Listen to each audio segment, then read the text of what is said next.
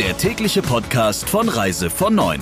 Die Top-News der Travel Industry im Überblick.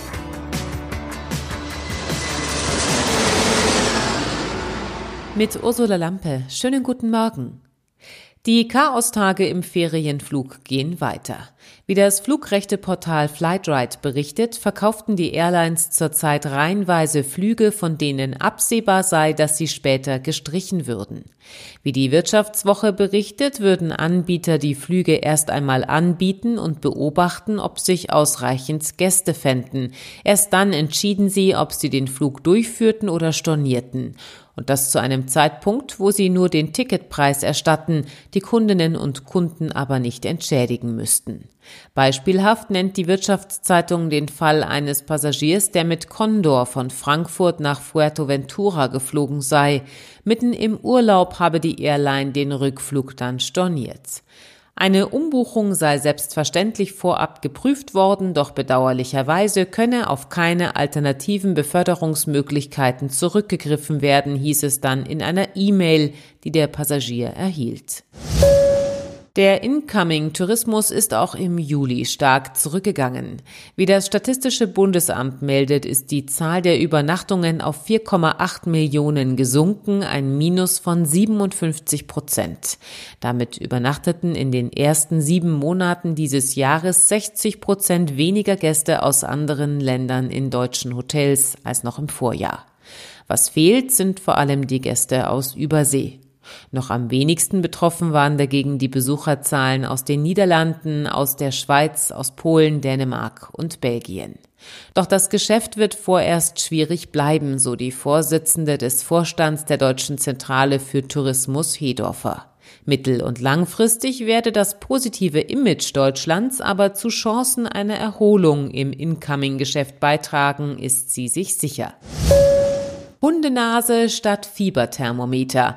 Am Flughafen Helsinki werden derzeit zehn Tiere trainiert, Corona-infizierte Menschen aufzuspüren. Vier Tiere sind bereits seit Mitte der Woche im Einsatz. Nach Tests von Veterinärmedizinern der Universität Helsinki können Hunde das Virus mit nahezu 100-prozentiger Sicherheit erriechen. Demnach benötige ein Hund nur 10 bis 100 Moleküle, um das Virus zu identifizieren. Für Testgeräte werden 18 Millionen Moleküle benötigt, heißt es in einem Medienbericht unter Berufung auf den Flughafen. In direkten Kontakt mit den Reisenden kommen die Spürnasen dabei nicht. Ankommenden wird mit einem Tuch über die Haut gestrichen. Dieses wird in einem abgetrennten Raum dann dem Hund zum Schnüffeln gegeben.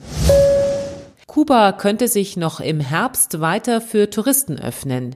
Der Karibikstaat steht neuerdings nicht mehr auf der Liste der Risikogebiete des Robert Koch Instituts.